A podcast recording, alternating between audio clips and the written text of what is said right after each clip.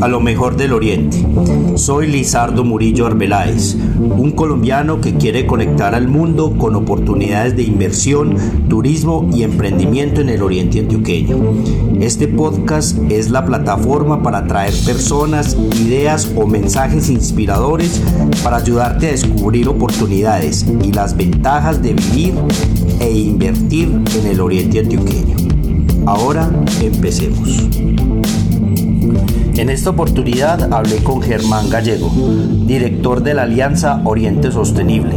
Hablamos acerca del origen de este proyecto, de su impacto en la región y de algunos de sus proyectos como la Escuela Hotel de Turismo, Cafés del Oriente, la marca región y la agencia de promoción e inversión Invest in Oriente.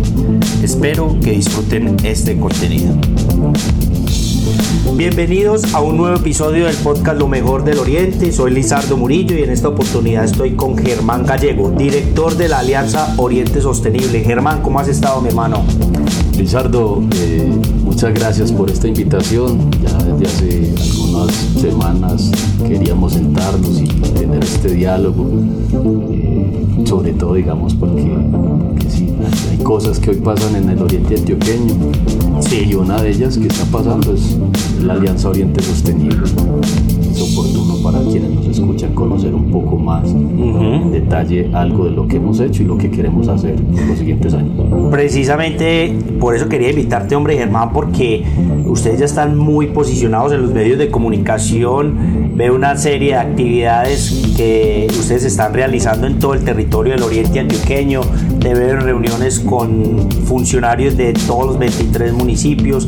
Un trabajo muy, muy activo pero precisamente quería invitártela para que para ayudarle a la gente a digerir un poco más qué es esto de la Alianza Oriente Sostenible. Pero Germán, antes te quería preguntar eh, acerca de vos, eh, un poco acerca de tu trayectoria en el tema de cooperación internacional, tu, trayectoria a nivel profesional, para que la gente te conozca un poquito más.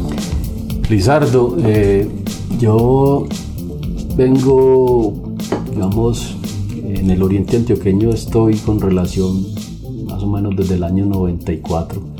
Cuando yo terminé mis estudios de geología en, la Universidad de Caldas de Manizales, me vine a Antioquia, eh, hice mi tesis en, un municipio de Antioquia, pero tenía una base aquí por, por tener familia. El, gallego salió desde este oriente antioqueño a poblar el norte de Caldas eh, y bueno, la tierra siempre jala, la gente. Claro, sí. Entonces Aquí, aquí volví en el 94 relacionamiento y ya viviendo en forma desde el año 2000, 2005, estoy radicado en, en Río Negro y profundamente, digamos, digamos enamorado de, de, todo lo que pasa en, este, en este territorio que, que, nos llena a todos de tanto, de tanto orgullo, sus procesos de transformación, porque también nos tocó vivir una época muy dura de, Total. de, transformaciones. Entonces, eso es, yo, yo, yo, vivo aquí en el Oriente Antioqueño, soy geólogo de formación, tengo una maestría en sostenibilidad, pues de todo mi, mi, experiencia ha sido en cooperación internacional, la cual inicié hacia el año 1999, precisamente en temas de atención humanitaria por el desplazamiento en el Oriente Antioqueño. Trabajé muchos años con la cooperación italiana, yo soy, digamos, un, un, un producto de, del fortalecimiento de capacidades de la cooperación italiana en Colombia y, bueno, ahí estuve por, casi 12, eh, 13 años en, en, una organización italiana donde llegué a ser, digamos, socio máximo a nivel internacional, representar la ONG en, varios países de América Latina. Sí. Terminé representando de Colombia y ya, digamos, a partir de ahí vine haciendo, digamos, como, como una experiencia muy, muy, muy en el sector académico, donde estuve por seis años de director de extensión e internacionalización de una universidad en Antioquia y desde hace unos tres años ya, digamos, muy, muy suelto en temas de, de consultoría a nivel de Colombia, América Latina en cooperación internacional. Eso es, digamos, hoy. Eh, lo, lo, lo, que, lo que he sido y lo que, lo que vengo haciendo. Entonces tenemos un, un director de la Alianza Oriente Sostenible con una trayectoria espectacular y que, que, nos está entregando todo ese conocimiento para, para, realizar un gran trabajo con lo de la alianza. Ahora sí, ¿qué es la alianza? ¿Qué es la Alianza Oriente Sostenible, estimado Germán? Lizardo, la Alianza Oriente Sostenible hoy es una sumatoria de, temas territoriales, de temas institucionales, incluso también, como, mencionaba, de, temas de experiencias en, cooperación, tanto el territorio como a, nivel, como a nivel particular. La alianza hoy viene a recoger una serie de, de aspectos que el Oriente Antioqueño ha venido trabajando en materia de, de, articulación, de asociatividad, de desarticulación, de disociación, eh, de cooperación eh, alrededor de los ejercicios de los programas de, paz y desarrollo, el segundo laboratorio de paz. Es una sumatoria de muchos elementos, pero sobre todo desde, desde las capacidades y oportunidades que, que hoy tiene el Oriente. La Alianza Oriente Sostenible eh, se plantea en el marco de, una estrategia que, Río Negro desde su oficina de cooperación, Dani Castaño en el 2017, digamos, plantea eh, crear una oficina de cooperación en Río Negro, pero y en ese momento nos preguntaba a una serie de personas eh, cómo, cómo, la cooperación puede ayudar a movilizar desarrollo en Río Negro y nuestra recomendación era una cooperación que tuviera en cuenta, digamos, aspectos que no solo eran eh, en el ejercicio mismo de, presentación de propuestas, sino que pudiera empezar a dialogar con temas de inversión, de, mercados externos, de, la marca ciudad. Es decir, algo que llamó cooperación 2.0 es movilizar recursos que, que, son diferentes a las fuentes tradicionales para apalancar procesos de desarrollo y estar en diálogo con, con, con, las realidades. Y la oficina de cooperación entonces nace en Río Negro con, con esa perspectiva y en el 2020 en el marco de una de las convocatorias que, que, nos parecen interesantes y, y, es de un ejercicio de consultoría que vengo haciendo con Paraguay hace varios años, pues eh, contactamos a, Río Negro para, para, decir, mire, aquí hay una oportunidad de trabajo colaborativo donde, donde los gobiernos locales, las autoridades locales pueden pueden plantear una estrategia de trabajo conjunto para, para fortalecer gobernanza urbana en clave de desarrollo sostenible. Eh, y desde la Oficina de Cooperación de Río Negro se, se asumió la tarea de, de la formulación, hicimos el acompañamiento para esa formulación. Eh, Entonces metámonos en ese, perdón que te interrumpa ahí Germán tan abruptamente, pero pues, metámonos ahí, ¿cuál fue ese proceso precisamente? Eh, porque tengo entendido que fueron 5 millones de euros los que se logró obtener de, de la Unión Europea recursos de cooperación ¿Cuál fue ese proceso entonces para la obtención de esos recursos, la redacción del proyecto? ¿Cuál fue ese trabajo que se hizo desde la Oficina de Cooperación de Río Negro para, para llegar a lo que a la creación de AOS hoy? bueno, un poco partimos también de, un análisis la, la cooperación internacional. eh, anualmente mueve alrededor de unos 180 mil, 200 mil millones de, de dólares en diferentes temas, diferentes sectores y concentraciones geográficas que hoy digamos, los focos de atención son África y, sudeste asiático. América Latina concentra, digamos, un, 5% de, de, todo ese volumen de recursos y aún así siguen siendo interesantes. Colombia ha crecido, digamos, en los últimos años el acceso a, recursos de cooperación para el 2020 estuvo cercano a los 900 millones de dólares, pero entonces, digamos, en este universo, con ese conocimiento de, las dinámicas de la cooperación, de los fondos, de los donantes, de los sectores estratégicos, eh, una de ellas, la, Unión Europea, mayor donante en temas de cooperación internacional a nivel mundial. Eh, una de sus líneas en el año 2020 fue, eh, digamos, el programa de Alianzas para unas ciudades sostenibles 2020, donde se invitaba a gobiernos locales que en consorcio plantearan estrategias que permitieran, como mencionaba, fortalecer la gobernanza urbana para un desarrollo sostenible. Y hoy la gobernanza urbana en clave del desarrollo sostenible está atada a la Agenda 2030 y los 17 Objetivos de Desarrollo Sostenible. Y esa es la, la génesis de, de, la presentación de la propuesta. Sobre todo, ¿y por qué desde Río Negro? Porque Río Negro, desde la visión de Río Negro Ciudad Sostenible y Competitiva del 2042, que se elaboró en el 2017, 2018, con el apoyo del BID y FINDETER, se plantearon las estrategias que permitieran que al 2042, cuando se cumplen 500 años de, de la fundación de esta ciudad, unos proyectos estructurantes que permitieran adecuarnos a esos escenarios de desarrollo que, que, se prevén.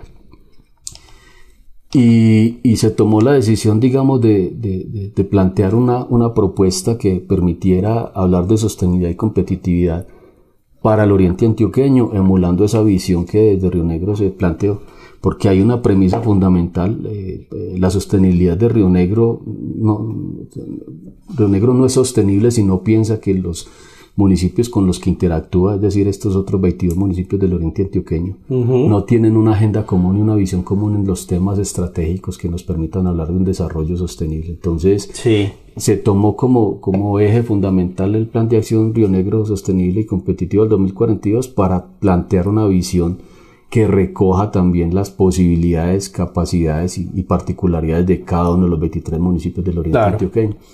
Se presentó, la, se formuló la propuesta en la primera etapa en, un, consorcio con el Ayuntamiento de Sacugat del Vallés en España, con el apoyo de la Generalitat de Cataluña, el Servicio de Acción Exterior, y con una gobernación de Paraguay, como te decía, pues desde ejercicios de articulación que venimos haciendo hace algunos años en varios territorios de América Latina y con ellos tres, con estos territorios se planteó esta propuesta en la primera etapa, un documento síntesis, eh, después de la evaluación inicial que, que, se tuvo en Bruselas por parte de la Unión Europea, invitaron a Río Negro a presentar una propuesta completa, se presentó una propuesta completa hacia agosto del 2020 y en, finales de noviembre del 2020 eh, esa propuesta fue una de las cuatro seleccionadas desde América Latina en este, en este fondo global de, de la Unión Europea son 5 millones de euros, eh, una cifra, digamos, que, que, es relativamente alta, pero también, digamos, lo, lo, que permite es,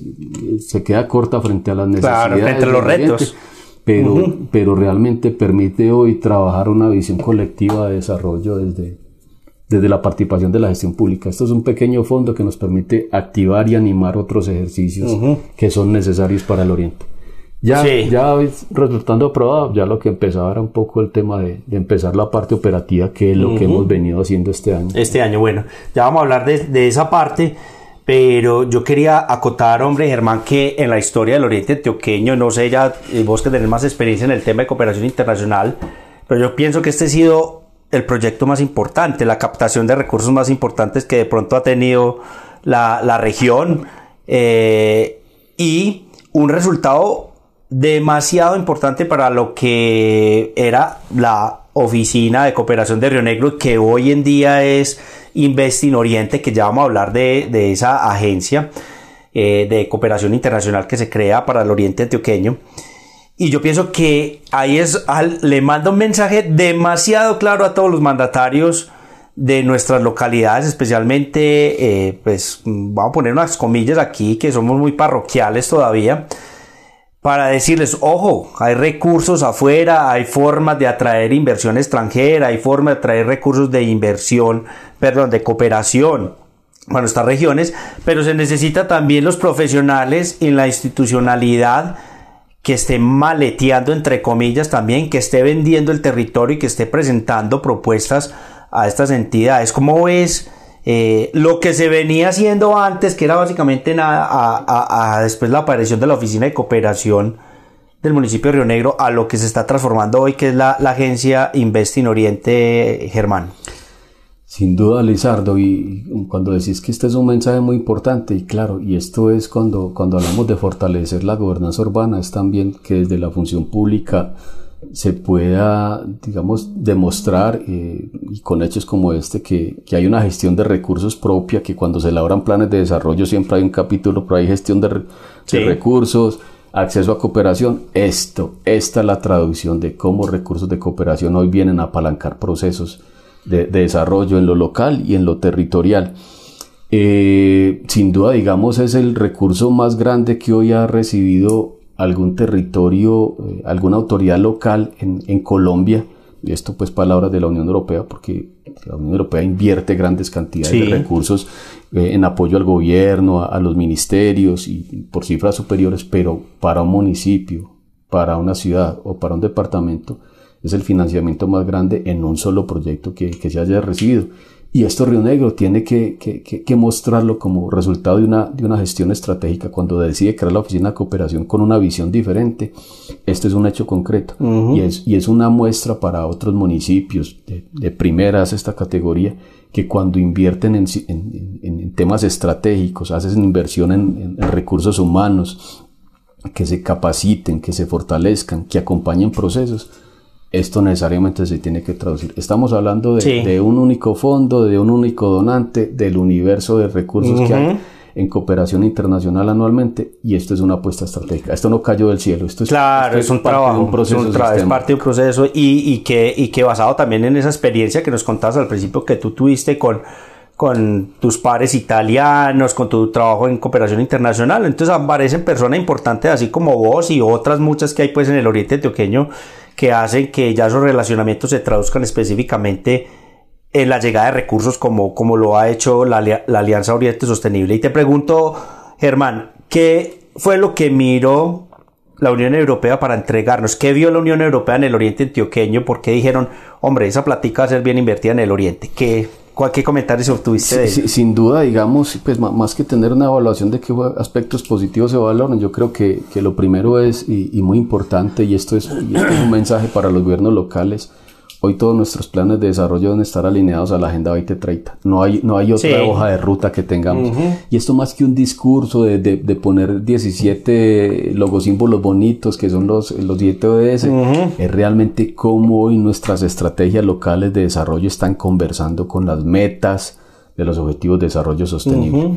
Porque esas son las brechas que hoy tenemos que identificar para promover un desarrollo en temas sociales, económicos, ambientales. Y lo primero es ver cómo un proyecto asumía decididamente desde, los gobiernos locales la adopción, lo que se llama eh, la localización de los ODS, hacerlos locales. Lo primero. Lo segundo es también la particularidad de, los territorios. El oriente antioqueño es un, es un territorio que, que si ayer antier sonaba por temas de, de, conflicto, de, desigualdades que siguen subsistiendo, no en la magnitud que tuvimos hace 20 años, pero que un territorio que demuestra que, pasa de un Estado a, fortalecer sus potencialidades, a, hacer, digamos, uso de esas potencialidades que, tiene implícita la, la, la redacción de esta propuesta sin duda es muy atractivo y cuando se pone en diálogo con territorios que han tenido un avance, digamos en el caso de Cataluña, no solo por, por Cataluña o por, por, estar en España o en Europa, sino también digamos porque hay un aprendizaje que, que se puede tener desde claro. territorios de sus prácticas.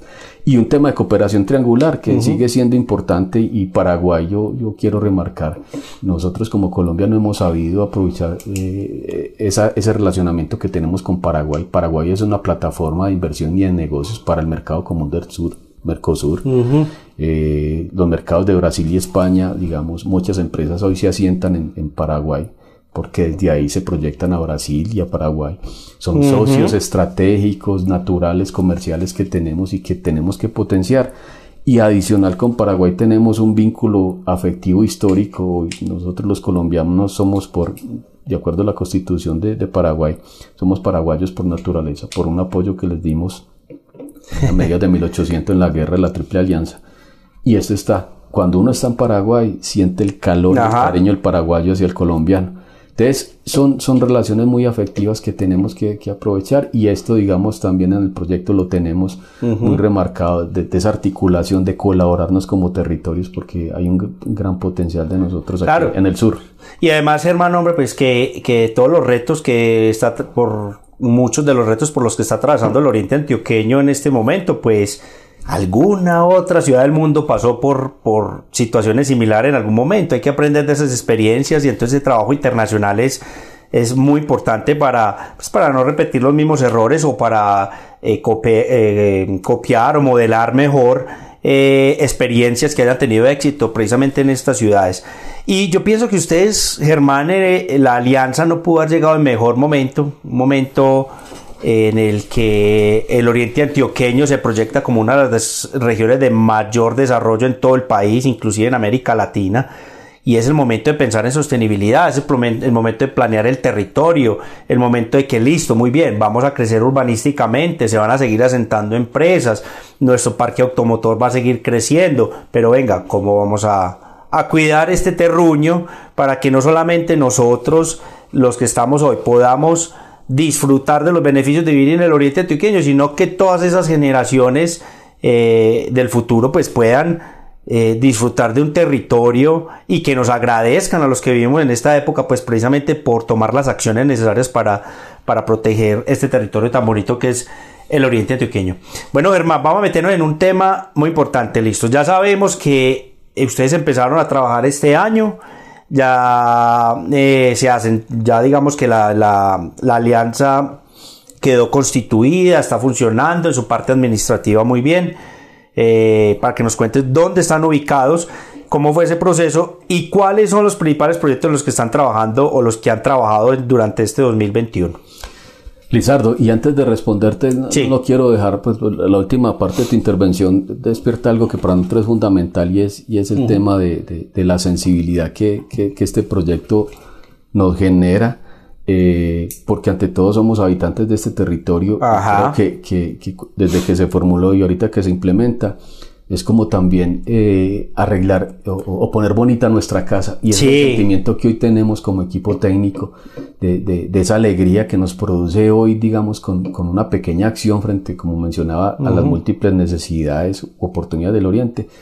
Hoy sentir que estamos aportando, digamos, a, a, que, a que esta casa, Oriente Antioqueño, eh, esté de alguna manera, digamos, con, con una proyección muy importante. Y esto, y esto, y esto es fundamental. Entonces, y quería como, como, como cerrar esa parte que mencionaste, porque somos un, somos orientales. Total. Estamos trabajando hoy por, por hacer del Oriente un lugar, digamos, mejor para la vida, un lugar para el bienestar, fin último de los procesos de sostenibilidad. Así es. Hoy, hoy, digamos, y este año iniciamos el proyecto tratando también un poco, eh, y esto es muy importante para quienes nos escuchan y puedan puedan, puedan entender. Este es un proyecto desde autoridades locales, para autoridades locales, con autoridades locales. Y esto lo que quiero decir es que quienes hemos vivido los temas de cooperación en el Oriente Antioqueño, tal, tal vez participamos, dirigimos, fuimos beneficiarios de proyectos donde eran las organizaciones de, asociaciones, organizaciones de productores, de víctimas, digamos, quienes eran los, los, los, grupos destinatarios, los beneficiarios directos de las acciones. No, hoy este es un proyecto cuyos beneficiarios directos son las administraciones públicas a través de sus instrumentos de planificación y gestión y de las capacidades de funcionar. Es lo primero y, es, lo diferente, pues, como para, para decir, pues, es que no se ven los proyectos concretos. Lo que hoy se trabaja es fortalecer gobernanza urbana, que es difícil. Porque, porque esa gobernanza urbana tiene, tiene unas filigranas muy, muy, hay, unos puntos, digamos, unas líneas que son muy sensibles desde, desde, nuestra necesaria, digamos, eh, digamos, disensos políticos. Entonces, esto es, esto es muy importante. Frente a eso nosotros queremos, digamos, somos una línea muy neutral de que queremos hoy es generar condiciones en el territorio desde algo que tenemos, que son los instrumentos de planificación y gestión, y dejar capacidades instaladas. Y, ya, digamos, en, pasando, digamos, como ¿Qué, hemos hecho desde, lo que tenemos planteado este proyecto que es a, cuatro años? Nosotros estaremos terminando hacia eh, los primeros meses del año 2025. Eh, planteamos cuatro grandes líneas de trabajo. Una de ellas tiene que ver con la, con la planificación en, el Oriente. Eh, hoy nosotros, hace, y como producto del segundo laboratorio de paz, planteamos un plan estratégico, impacto social por el Oriente Antioqueño, el planeo, una hoja de ruta del 2023, una hoja de ruta que, que, que planteaba grandes proyectos en, en los temas, digamos, que eran importantes hace 12, 13 años, de acuerdo a, nosotros habitantes del territorio, eh, proyectos que deberían al 2023 haber modificado algunas condiciones en, este oriente. El mismo planeo mencionaba que era necesaria una figura supramunicipal que estuviera muy pendiente de estos proyectos. Esa figura supramunicipal nunca se dio. Sí. Hoy el Oriente necesita una figura supramunicipal. Total. ¿Cuál? No sabemos, pero hay que poner sobre la mesa y hay que tomar las mejores decisiones. Independiente, digamos, de, de, ejercicios que, que, se hayan estado haciendo eh, que, que, nos gustaran o no nos gustaran, pero hoy necesitamos discutir cuál es nuestra figura supramunicipal. Totalmente. ¿Será una gran provincia? Puede ser. ¿Será una área metropolitana? Puede ser. ¿Será una región de planificación y gestión? Puede ser, pero eso no lo, ya no como proyecto lo decimos, lo que sí decimos sobre la mesa es necesitamos alguien que esté encargado de estos temas, porque no podemos agendar el desarrollo sin alguien que agencie ese desarrollo. y que trabajar en conjunto, lo hemos visto pues en diferentes eh, problemáticas que tienen los municipios. Empecemos por el tema de movilidad, pues es que no tiene sentido que un municipio esté haciendo unas inversiones importantes en infraestructura, pero si, si eso no se le da continuidad, continuidad, por ejemplo, hablemos del altiplano, que ya necesitamos pues un tema de, de movilidad pues soluciones más, más generales para todos los que vivimos en el altiplano antioqueño, pues es hombre, vamos a quedar ahí en unas pugnas, como lo mencionabas, en, de sensibilidad histórica y que, que, bueno, y que esto. Tenemos que movernos hacia adelante, tenemos que sentarnos, como tú lo decías, en una mesa, trabajar, mirar los problemas que tiene el Oriente Antioqueño, pero los retos que va a presentar hacia el futuro y, planificar muy bien este territorio. Bueno, entonces cuando hablamos de planeación teníamos el planeo, pero hoy nuestra visión es cómo aportamos a, esa visión al 2040, que, que, es lo que el Oriente Antioqueño debe, debe, debe enfrentar de acuerdo a los escenarios que se prevén en todos los aspectos hemos venido este año, digamos, haciendo un análisis muy juicioso retrospectivo de los ejercicios de planificación del Oriente, desde todos los instrumentos, desde el orden local, subregional, departamental. 380 documentos hablan de temas de planeación en el Oriente. Una cantidad enorme. Exacto. ¿Qué hemos hecho bien? ¿Qué no hemos hecho tan bien? Hay unos acumulados que estamos sacando hoy de esos ejercicios de mirada, eh, porque no todo es malo, hay cosas muy positivas. Pero con eso entonces hemos, hacemos un ejercicio de retrospectiva, cómo estamos hoy y cómo debemos enfrentarnos. Y vos decís algo muy, muy, muy cierto en movilidad y... Por este poner un ejemplo, pero hay muchos otros temas. Hay muchos otros temas, pero el tema de movilidad que, que, en este fin del año 2021 hasta, digamos, sobre, sobre la agenda pública necesariamente, digamos, lo que, lo que Río Negro ha estado proponiendo, digamos, en materia de, de, organización del transporte, Es, es, solo, es solo una puntica de un iceberg que son los temas de movilidad y conectividad en el Oriente. En el Oriente. Y que no pasan solamente por los temas de transporte público, pasan por todos los sistemas integrados de transporte, pasan por la circularidad, digamos que, debe haber conectividad entre municipios, de, eh, desde los municipios hacia, hacia, hacia sus centros poblados. Tiene que ver con temas de educación vial. Hoy nosotros como actores viales nos comportamos no nos comportamos y eso contribuye. Las altas tasas de accidentalidad en las vías del oriente antioqueño. Los tiempos. Los tiempos que... Entonces, la, la, movilidad es una suma de muchos factores y que esos son los temas que hoy tenemos que estar discutiendo. Exactamente. Simplemente si hay, digamos, una reorganización de algunas rutas que, que, que son temas que hay que decidir, pero esto hay que hablarlo, digamos, entre todos los actores públicos, comunitarios, privados del Oriente, cómo es que vamos a mejorar los temas de movilidad. Con el túnel de Oriente nos abrieron, entre comillas, un boquete que no hemos sabido gestionar. Claro. Y todos hoy somos víctimas, directa o indirectamente, de, los temas de movilidad que tienen que ver incluso con, un, con un impacto en los temas de productividad que tenemos en el Oriente. Y sobre todo, Germán, de calidad de vida yo recuerdo, y tú también lo tienes que recordar, hace unos 20 años aquí, pues uno de ir a la ceja se demoraba 15 minutos en su carro. Usted tomaba un carro aquí en el centro de Río Negro y 15, 20 minutos estabas en la ceja. En ese momento vos vas a la, a, la ceja y tomas un carro desde el centro de Río Negro a la ceja y te demoras mínimo 30 minutos, 35 minutos, pues por lo que decías, por... Eh, obviamente hay muchos más carros, pero también por porque no hay unas estrategias eh, de territorio para mejorar estos temas. No hay unas, una organización del transporte público para generar eh, eh, una calidad mm, en el transporte público como tal y que la gente pues tenga una mejor calidad. Una persona que viene de la ceja para ir al aeropuerto tiene que venir a Río Negro, tomar otro carro, etcétera.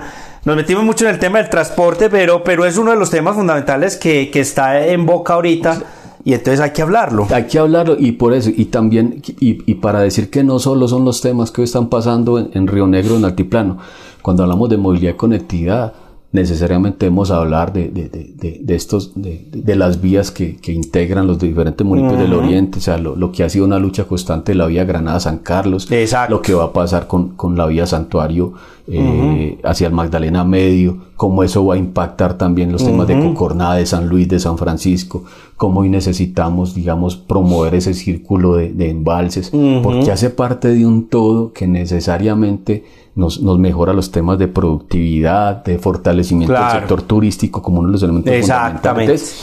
Hoy, hoy planeamos el oriente antioqueño en vías, pero también en, en, sus recursos naturales, en su biodiversidad y servicios ecosistémicos, en, en, el agua, que es importante hoy. Digamos, nosotros, es la razón por la que estamos viendo en el oriente, el agua.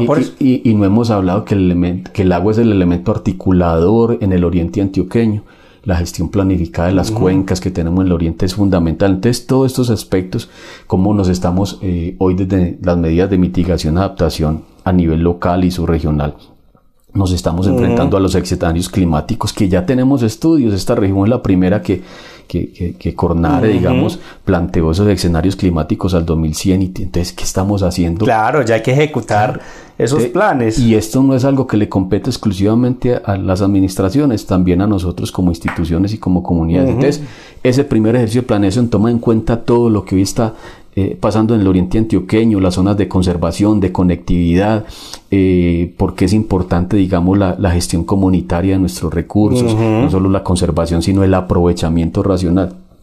Instrumentos de planificación del orden subregional, acompañando también instrumentos del orden local temas específicos. Pues, eh, la semana pasada teníamos una reunión que, que, que, es de, los momentos lindos que uno vive, digamos que como proyecto tiene la capacidad de acompañar y digamos con Argelia eh, estamos hoy en un proceso de acompañamiento de su, la revisión o digamos la formulación de su esquema de ordenamiento territorial 20 años sin hacer nada. Claro, es que un municipio que me contaban que casi que fue abandonado por los mismos pobladores por el tema de la violencia pero que hoy vas a... hoy llegan, hoy, llegan de nuevo a vivir en sus fincas. hoy vas a Argelia y, y, la primera sensación que tuve este año que regresé a Argelia después de algunos años era de una alegría de, de, del paisaje y la gente te recibía con, pero sobre todo el diálogo y las capacidades que a nivel local, o sea, hoy, hoy Argelia toma como bandera procesos de, gestión de economía circular con tema, el tema de alimentos por reciclaje, la Fundación Pan y Vida, un ejemplo, sí. pero también digamos esas posibilidades que hoy tienen, digamos, en el tema agropecuario, en el tema turístico. Entonces hoy hay como proyecto nosotros nos sentamos con, con, la administración de Argelia, cuáles son las necesidades y cómo nos podemos articular a dinámicas. Y hoy estamos acompañando unos procesos muy bonitos que incluso pasan por ordenamiento territorial, que inicialmente no están planteados, pero si tenemos la capacidad, nuestra corresponsabilidad como proyecto es decir, venga, aquí estamos y estas son nuestras capacidades que hacemos. Entonces, estos ejercicios a nivel local son muy importantes con la administración y con las comunidades. Planeación, que pasa también por porque funcionarios y funcionarias de los municipios conozcan otras experiencias en materia de gestión pública, del desarrollo sostenible. Mucho intercambio tenemos previsto en el marco de este proyecto que funcionarios y funcionarias conozcan experiencias en España, en Paraguay, en el diálogo con otros territorios. Y apoyar muchos temas de política pública, lo decíamos, de movilidad, de residuos sólidos y de construcción sostenible. Total. Y cuando hablamos de construcción sostenible, hoy necesitamos ponernos de acuerdo en el oriente antioqueño qué es lo que necesitamos en materia de eficiencia energética en las construcciones, de, los materiales con los que se construye, de la gestión hídrica, de la gestión de la economía circular, residuos, de las zonas verdes, cómo conservar ese territorio, porque, porque la alta presión urbanística, industrial que tenemos hoy en el oriente ya no solo afecta al altiplano, afecta a los otros municipios. Ayer veía, digamos, se generaba algo, eh, digamos, estuve leyendo una serie de intercambios entre entre algunos tuiteros frente a un proyecto de vivienda en Sonsón, unos edificios que están hacia el Cerro del Capiro. Entonces decía, se necesita, pero ¿cuál es el costo del desarrollo? ¿Qué se está generando? ¿Cómo se está impactando? Entonces necesitamos hoy ponernos de acuerdo como territorio sobre qué es construcción sostenible para nosotros. Y esos son elementos que como proyecto queremos poner sobre la mesa y hablarlos con el territorio. Claro, hablaba precisamente ahora que estás hablando de ese tema con Alejandro Zapata, eh, un experto pues, de propiedad raíz que lo invité al, al episodio pasado de este podcast. Y él decía que Río Negro tiene el potencial de construir 95 mil viviendas según los planes parciales que hay en Río Negro eh, en los próximos 10 años. Entonces, lo que significa, yo le hacía un cálculo abuelo de pájaro, pues él me dijo, bueno, eso no se puede hacer el cálculo así, pero haciendo el cálculo abuelo de pájaro, pues uno dice, 95 mil viviendas a tres personas por vivienda en promedio, por decir algo, pues entonces estamos hablando de 300 mil habitantes en 10 años. Si esos planes parciales se llegan a llevar a cabo, si se llega a ejecutar, ese potencial de construir todas esas viviendas. Entonces, bueno, ¿cómo vamos a manejar esas, esas personas? ¿Cómo vamos a, garantizar eh, eh, el recurso hídrico, por ejemplo? ¿Cómo vamos a, el tema de la movilidad que lo hablábamos, el tema de la seguridad, la gestión de las basuras que lo hablabas? Entonces ahí es donde estamos en un momento coyuntural, eh, estimado Germán, para, para planear el territorio donde o nos vamos por, por el lado que no es o vamos a tomar las medidas como yo veo que está pasando y que va a pasar de dirigir al oriente antioqueño por un camino hacia la sostenibilidad y que los futuros pobladores de este territorio pues nos agradezcan por esas decisiones. Yo creo que sí, Lizardo, digamos, lo que decimos es hay que dialogar sobre temas que son esenciales. En un foro que, que acompañé hace algunos días con la UCO y con Provepaz, con gestores y gestores, gestoras de paz del Oriente, alguien decía de un municipio, eh, decía, mire, en el Oriente Antioqueño eh, nos olvidamos de lo rural en nuestro modelo de desarrollo. y, es lo, y es lo primero que no podemos perder. Nuestra condición de ruralidad ha sido, digamos, la que ha permitido configurar el desarrollo del Oriente con sus servicios agropecuarios, hoy de turismo, de, bienestar, eh, de ser ese lugar donde, donde sintamos, digamos, tranquilidad y eso no lo podemos perder. Tampoco nos podemos negar, digamos, a unas realidades, digamos, del desarrollo. Lo que ha pasado es que nos han planificado históricamente desde afuera en el Oriente y, y ha sido, digamos, más una planificación reactiva a la nuestra que una proactiva Hoy el, el, área metropolitana del Valle de la Burra en su plan al 2030 plantea que ellos ya no van a crecer más de norte a sur, sino de oriente a occidente. Y cuando hablan de oriente, hablan de, de, del altiplano. Sí, y, cuando, y cuando se sentaron con el oriente. Con nosotros. con nosotros. o sea, cuando nos dijeron ustedes qué piensan. Exacto. Y hoy hay que hay unas rupturas también desde el punto de vista político en el diálogo. Nosotros como pobladores del territorio necesitamos pensarnos qué es lo que necesitamos aprovechar con todo este potencial que tenemos. Entonces no podemos ser sujetos pasivos. Sí. Eso es lo que desde hoy de los instrumentos de planificación queremos hablar con, con el territorio, con, las administraciones y con las comunidades.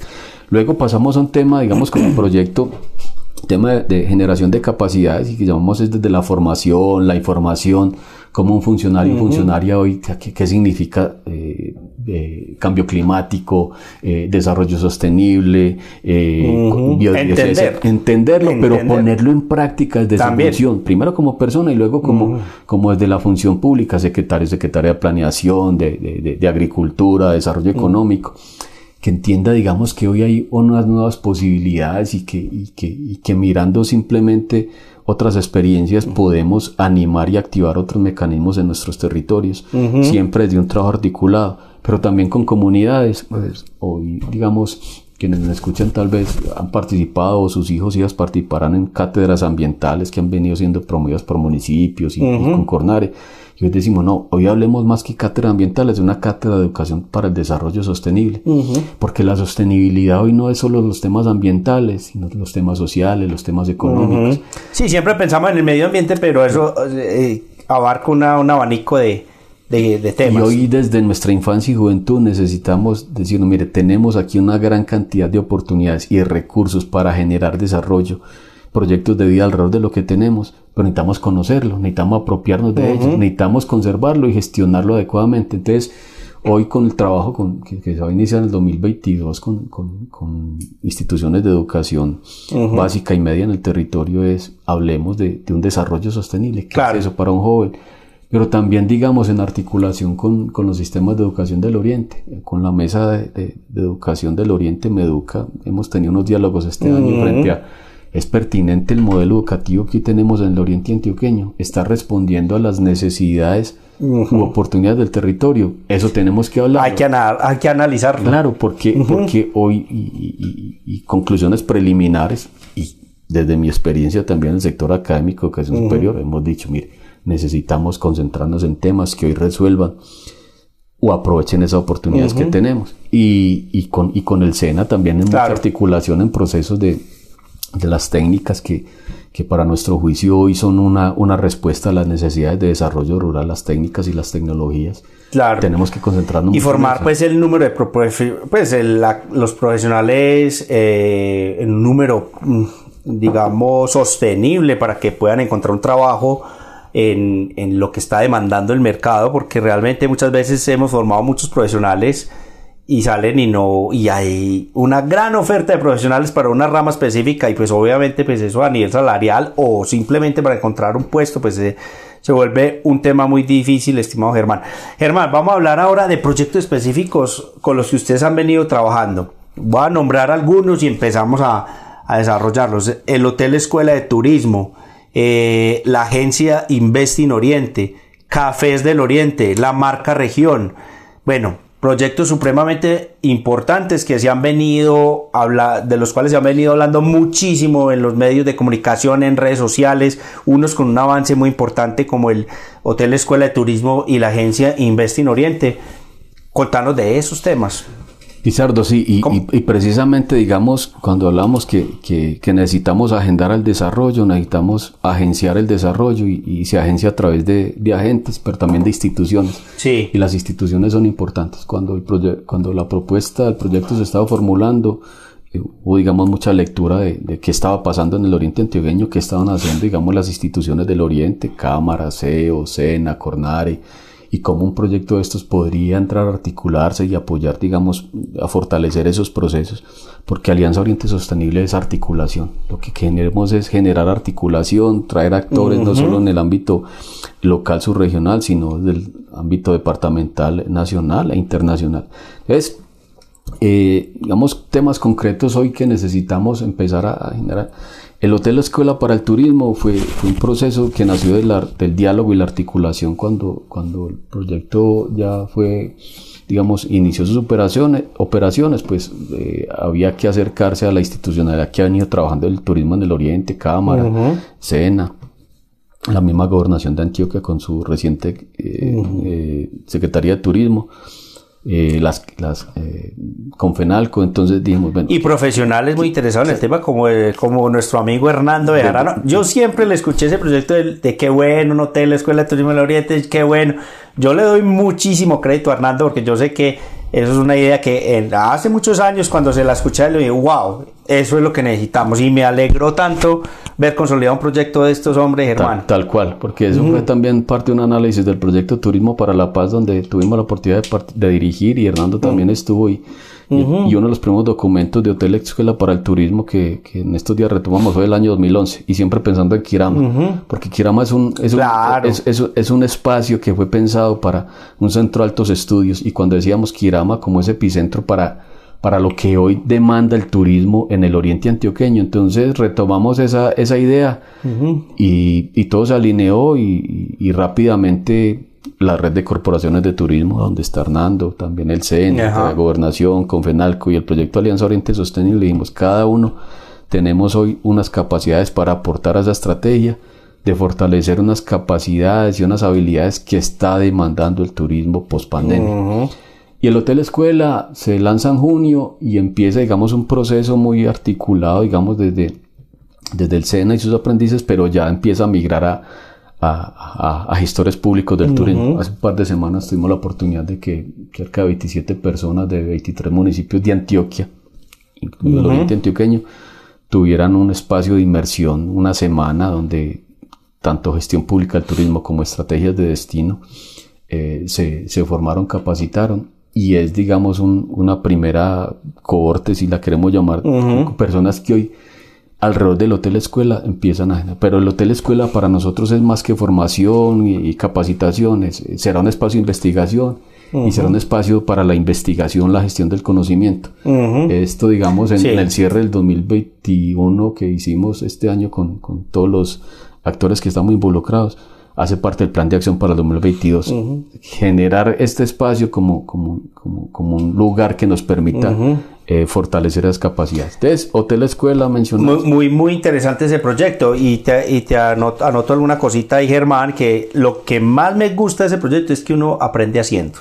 Tal cual. O sea, eh, no es lo mismo ir a la, el aula de clase, la teoría es muy importante, obviamente con la teoría evitamos cometer muchos errores que se han cometido las otras personas en el pasado a través de la experiencia, pero aquí en el hotel me parece, el Hotel Escuela de Turismo me parece demasiado importante es que los estudiantes le meten, meten la mano al fuego, como se dice, van a, están tratando con clientes reales, están viendo la operación en tiempo real de un hotel eh, normalmente y eso creo que le da potencializa muchísimo más la calidad de los profesionales que van a salir de, esta institución. Sin duda, sin duda, y bueno, y, nuestra, digamos, nuestro plan de acción también pasa por involucrar a otros actores que, que son importantes para el turismo en el oriente, en el departamento, pero sobre todo y en especial un espacio de esta naturaleza es sostenible en la medida que el sector empresarial, digamos, esté, esté articulado. Claro Y hoy el sector empresarial va a encontrar, digamos, en, en el portafolio que tiene el Hotel Escuela, un lugar para para actualizar, para perfeccionar mucho de, de, lo que se necesita hoy para lo que menciona el turismo post pandemia o el turismo, la gestión del destino turístico que se tiene en el Oriente. Entonces, Hotel Escuela como uno de los aspectos que, que, que no, nos, nos ha parecido muy bonito porque fue producto de, de voluntades y de articulación. Excelente, sí. Eh, aquí precisamente a los que quieran conocer más de este proyecto, eh, bueno, no recuerdo el número, el, episodio, qué número fue, pero con Henry Pastrana, ahí en, en, la biblioteca de este podcast van a encontrar un capítulo entero sobre el tema del, del Hotel Escuela de Turismo eh, que pues, está en gran parte liberado por, por, la Alianza Oriente Sostenible. ¿Qué otro proyecto, Germán?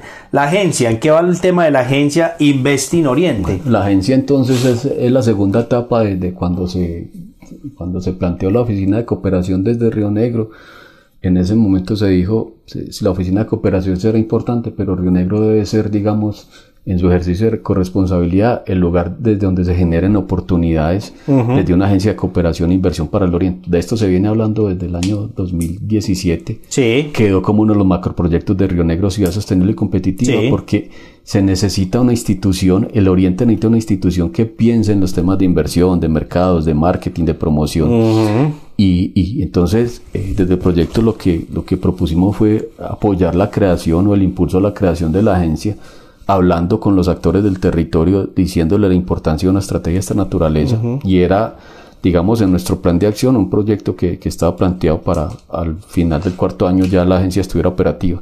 Sí. Fue tal, digamos, eh, la sintonía con las realidades del territorio que, que todas las instituciones que hoy hacen parte de la agencia dijeron sí, nos sumamos a esa apuesta.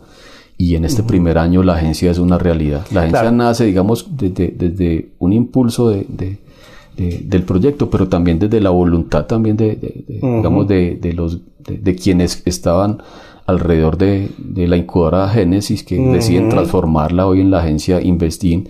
Hoy son 13, 13 instituciones públicas y privadas. ¿Nos nombrar algunas, Germán, para, para conocer quiénes están participando ahí en eh, esta... ¿Cómo se llama? ¿Son socios o es una junta o...? Ya, ya son todos los socios, digamos, los corporados de la agencia. Sí. Municipio de Río Negro, Azocol Flores, el SENA, eh, Cámara, Cámara de Comercio, la CEU, Confama, Confenalco, la UCO, EAFIT, eh, Flores Capiro, eh, universidades. Grupo, Cristal, la universidad está en la UCO y EAFIT, Pintuco y Argo se, se, están sumando. Manuel Santiago Mejía. Entonces, aquí, digamos, una serie de, de, instituciones, de instancias muy representativas del oriente antioqueño que dijeron sí, y hoy, digamos, eh, en ese grupo hay, ya hay una junta directiva con principales y, suplentes que, con los que empezamos un diálogo para la fundamentación estratégica de una agencia que tiene que servir para el desarrollo sostenible del Oriente Antioqueño. Exactamente. Desde las dimensiones social, económica, ambiental. No simplemente en un solo sector, no simplemente temas de, de, innovación, tecnología, que ha sido parte, digamos, de, de un acumulado que se trae desde la incubadora, sino que el reto es enorme y las instituciones que hacen parte, digamos, de, la agencia necesariamente deben hacer lectura de lo que el territorio está mandando, pero las posibilidades que están afuera.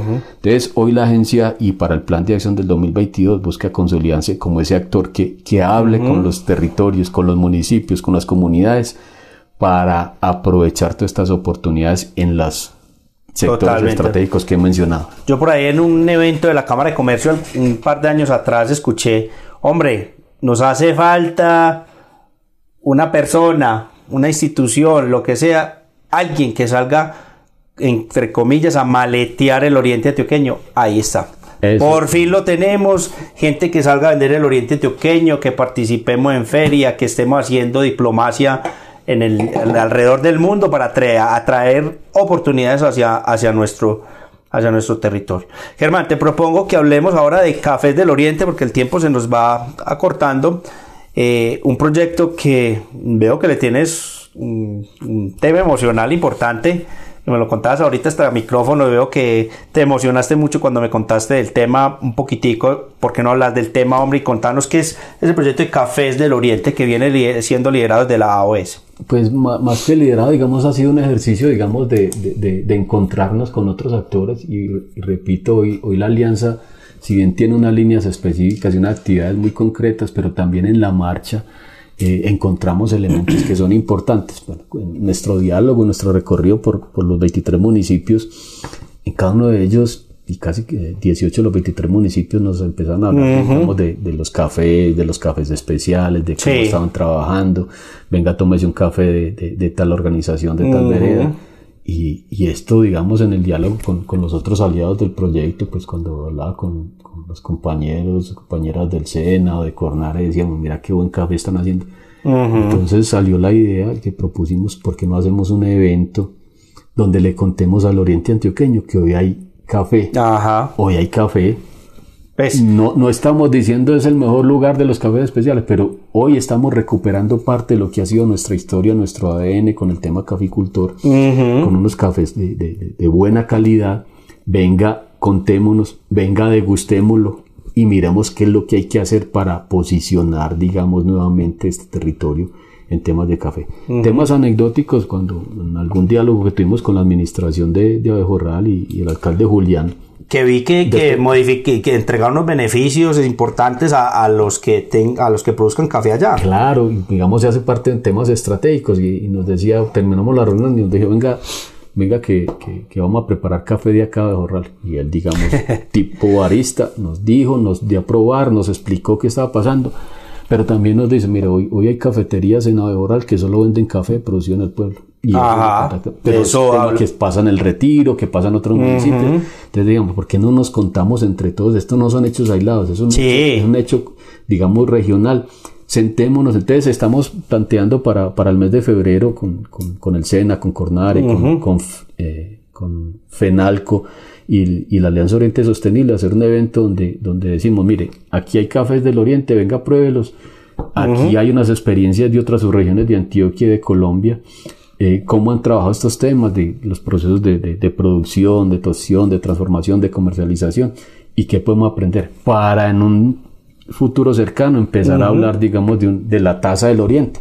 Claro. Eh, hoy municipios como el Retiro nos enseñan mucho porque a nivel local es una fuerte promoción. Hoy encontramos en todos los municipios lugares donde se puede tomar un buen café, pues habla en todos, quienes nos escuchan tendrán en mente que hablamos de Río Negro, de La Ceja, de, de, Jorral, de, de, de, Sonsón, todos, todos hay, hay café, hay, hay tomémonos este café y, y, pongámoslo como parte de nuestra identidad como, mm. como territorio. Café del Oriente, entonces es un evento que vamos a apoyar e impulsar. Mucho turista extranjero, Herman viene a probar los productos autóctonos de Colombia y muchos llegan al Oriente Antioqueño solamente, llegan al Oriente, a Medellín, al Oriente Antioqueño y vuelven a, a su lugar de origen, llámese Estados Unidos, lo que sea y antes no encontraban esa oferta local de café, o sea, se encontraba el Juan Valdés o encontraba en sus hoteles, pues el hotel de Greca, pues de, sus de las marcas más comerciales, pero ahora yo veo la aparición de unos proyectos muy, muy interesantes, como también la aparición de cafés de lugares muy chéveres para uno tomar café en Río Negro, en el Carmen, en Marinilla, estos son lugares muy especiales que hacen pues que también uno empiece a valorar estos trabajos y que empiece uno a a, resignificar esa labor tan importante eh, como es la, la, del cultivo y el consumo del café pues en nuestro país que pues hombre Colombia el desarrollo de Colombia depende en gran parte del café Y, ahí cuando me decías porque me emocionabas porque porque si algo he aprendido también de, de otros lugares es el acto social de tomar el café en Paraguay, en, Paraguay aprendí mucho el acto, el acto social de tomar el tereré, que, que, que, es, el, que es el mate frío, como en, como en Argentina, es el acto social de tomar el mate. Entonces el acto social de tomar el café hoy nos permite, digamos, sentir algo que hace parte de nuestra esencia como, como, como Colombia. Estos días publicaba una foto que tomé en Nariño donde había, estaba tomando un café en una de las cafeterías, pero al lado había una mula, y una mula cargada y había un campesino y decía, esta, esta triada permitió el desarrollo de nuestro país. Ah, importante, nos configura en un momento determinado, entonces no podemos olvidarnos. Y hoy, digamos, los mercados internacionales demandan buenos cafés, cafés de nicho, y aquí creo que tenemos la oportunidad. Esto para, para mencionar un tema. Sí, sí, sí. Hablamos, eh, me preguntabas también el tema de marca región. Claro, sí, para cerrar con este tema, ah, hablemos un poquito del tema de la marca región. Río Negro ha hecho un tema un avance importante con su consolidando su marca Ciudad Negro, pero realmente necesitamos una marca del Oriente Antioqueño. ¿En qué va eso? Que yo veo que ustedes en cierta forma quieren participar muy activamente en ese proceso. y es un proceso muy interesante que tanto Cornare como Prodepaz han venido trabajando alrededor de, la estrategia Mercados de Oriente, que es otro de los elementos que que vale la pena resaltar. Hoy, hoy estamos ah, produciendo agroindustria, elementos de la agroindustria muy buenos. en todos los municipios uno encuentra unos productos con, con, una alta calidad y una buena presentación. Entonces Mercados de Oriente hoy está trabajando en cada uno de los municipios para tener un espacio donde hacer promoción de, de, de, los productos locales, del consumo local, bases en los, en los temas de sostenibilidad. Y, alrededor de ese, de ese ejercicio también de articulación, decir, bueno, hay que necesitar una marca que nos posicione como, como Oriente Antioqueño. Oriente Antioqueño, quienes vivimos en el Oriente, pues sabemos que es. En Antioquia, pues nos conocen por la subregión. En Colombia, más o menos nos podrán conocer. A nivel internacional, el Oriente Antioqueño no existe. Ajá, existe Medellín. Le cuento una anécdota. Yo cuando vivía en Estados Unidos, Germán decía, ¿usted de dónde es? Yo, yo no decía, yo soy del Oriente Antioqueño, yo, de, yo decía, yo soy de Medellín, porque eso es lo que identificaba el, el gringo el, o la persona de otro país, el mismo latinoamericano. Pero realmente el Oriente nos falta posicionar. Entonces, en marketing territorial, la, marca, la, marca, digamos, territorial es importante, la marca ciudad, la marca lugar. Entonces, hoy queremos, y entonces nos, nos, pedimos que nos, nos permitan articularnos a la propuesta porque, porque lo que queremos es que una vez que el Oriente tenga una marca, empezar una labor de posicionamiento. Eh, y sobre todo que esta marca trascienda más allá a nivel internacional. Ese ejercicio Cornare Pro de Paz eh, se ha venido trabajando con, con, algunos elementos que son necesarios considerar pues desde, desde algo que nos permita, eh, que nos identifique a los 23 municipios. No es un proceso fácil. Lo que estamos esperando es que salga una buena marca que se pueda posicionar porque también por, por experiencias de otros territorios han, y, han salido marcas que no representan, que no hacen parte del consenso. Entonces, estamos a la expectativa de que, de que se pueda generar una buena marca para acompañar su posicionamiento. y, retomando el tema de mercados de Oriente, es decir, eh, es, es, volver al, tema de, que la necesidad de tener espacios para, nuestros productos locales. Mercados de Oriente hoy no solo están en el Oriente Antioqueño, eh, se acaba de abrir un, un punto en, en Asados de la 80, perdón aquí por la, por la cuña. No, no hay que hacer, eso es para hacer cuñas. Y la alta demanda que está teniendo los productos del Oriente Antioqueño, pues eh, con satisfacción. Eh, excelente. El padre Oscar, allá de, de, de me decía esta semana, estamos tan contentos. Y, eso es lo que tenemos que hacer. Y es excelente. esa es la apuesta de todos para, para estos espacios. No, excelente. Sabes que me ha gustado mucho también con algunos productos de, de, los de mercados del Oriente. Son productos que ya están siendo incluidos en los paquetes nutricionales de los estudiantes de Río Negro.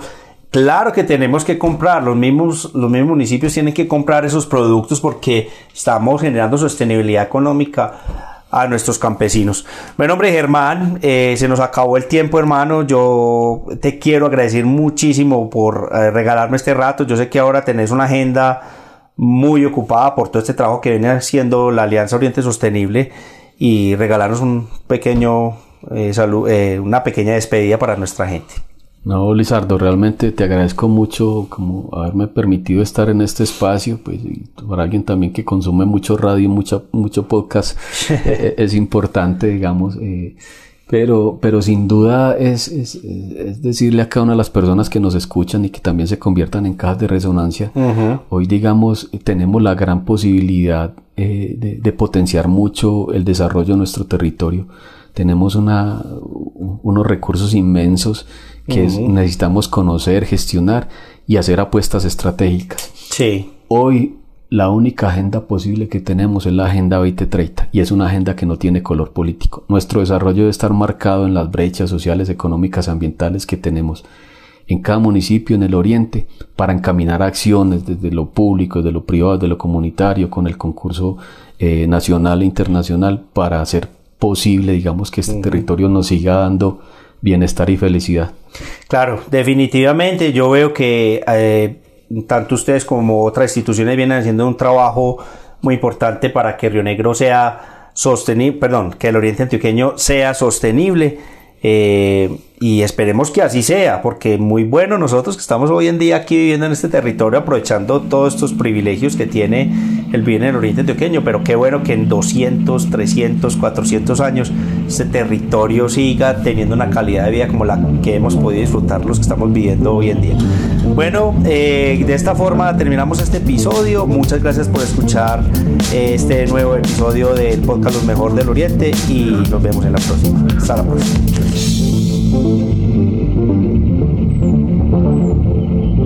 Gracias por escuchar el podcast Lo mejor del Oriente. No olvides seguirnos en nuestras redes sociales para que no se pierdan los episodios futuros. Compartan sus comentarios con nosotros si les gustó este episodio.